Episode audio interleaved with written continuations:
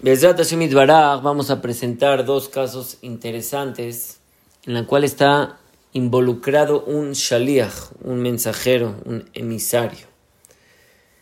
Esto es relacionado a Perashat Bo, nuestra Perashat de la semana.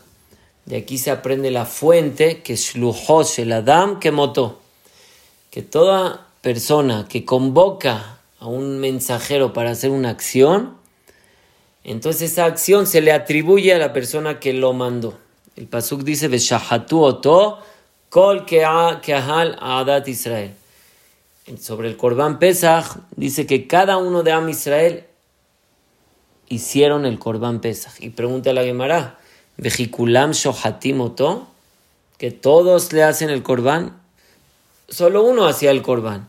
De aquí se aprende que ya que ese uno fue convocado por toda la congregación, es como si cada uno de Am Israel hizo el Corbán Pesach. Y ahora vamos con las preguntas. La primera pregunta, un caso muy común. Reubén le debe a Shimón 60 mil pesos. Pero como conocemos las historias, que no paga y pasan las semanas, pasan los meses y Rubén no le paga a Shimón. Entonces un día Shimón pues, habla a cobrar. Dice, oye, acuérdate que me sigues debiendo estos 60 mil pesos. Y Rubén le dice, ¿qué crees? Ahora estoy en mi oficina y tengo exactamente 60 mil pesos, me llegó un dinero. Le dice, en esta semana yo te busco y te lo, te lo entrego. Le dice Shimon, no, voy a aprovechar ya que tienes ese dinero ahí, espérate en tu oficina y voy a mandar a un encargado a cobrar. Así fue, Shimón mandó a su encargado, un goy, a cobrarle el dinero. Llega el encargado, cobra el dinero, sale de la oficina y en esa cuadra lo asaltan y le quitan todo el dinero. Ahora viene a preguntar Shimón si puede todavía cobrar esa deuda, porque al fin de cuentas no le llegó a sus manos. Y tal vez, ¿quién tiene que absorber esto que, asaltaron al encargado? ¿Lo absorbe Simón o lo absorbe Reuben? ¿Cuál es el caso según, cuál es el veredicto según Torateno Akedosha? Segundo caso parecido, hay una mujer que es dueña de un departamento, la cual lo renta a un inquilino. El inquilino ya tiene preparada la renta de este mes le dice, vamos a llamarle Lea, Lea, tengo tu renta, por favor, ven a cobrarla. Le dice a ella, no tengo tiempo el día de hoy, pero no te preocupes, no es me esperes tú en la oficina, déjasela a tu secretaria y yo mañana la voy a recoger. Entonces él se la deja a su secretaria y al otro día cuando él va a cobrar se dan cuenta que el dinero no está en el cajón. No está, tal vez se lo robó la secretaria, tal vez pasó algún percance, nadie sabe, pero el dinero ya no está en el cajón.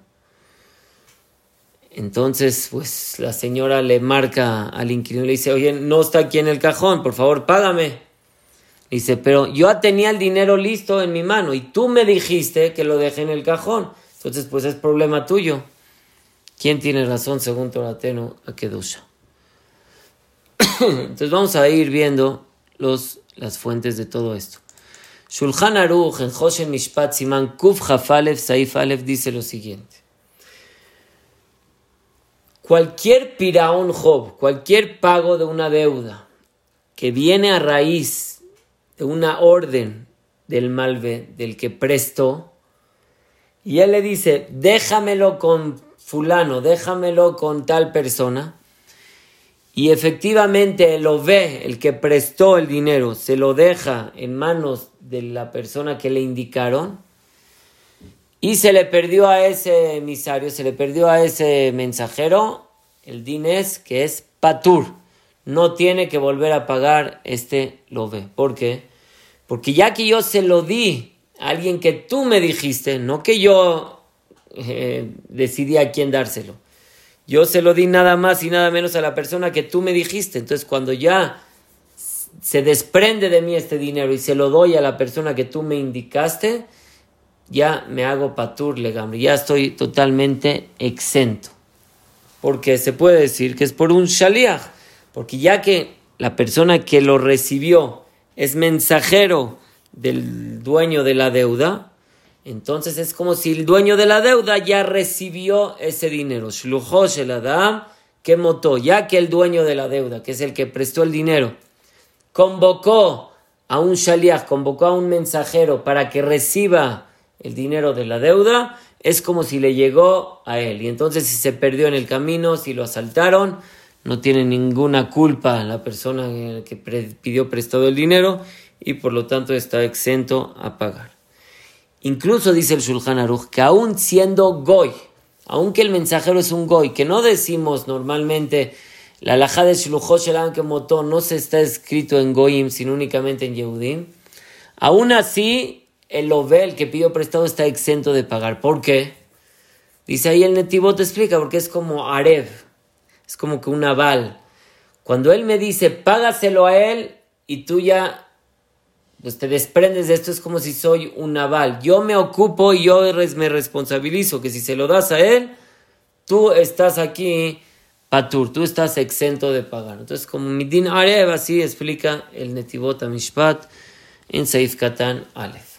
Entonces, de todo esto vemos claramente en nuestro primer caso que ya que Reuben, que es el que debe el dinero, le pagó esos 60 mil pesos al encargado de quien, de Shimon, entonces, cuando el encargado lo tomó, ya Reuben se desliga totalmente de esto, ya que, insisto y enfatizo, ya que el encargado fue mandado por el dueño de la deuda, no es que fue mandado por el, que pidió prestado, y por lo tanto, el que pidió prestado al momento de pagar esos 60 mil pesos al encargado de Shimón, se exenta totalmente de cualquier deuda. Y eso es lo lógico. Entonces ahora vamos sobre el segundo caso. El segundo caso, el de la renta.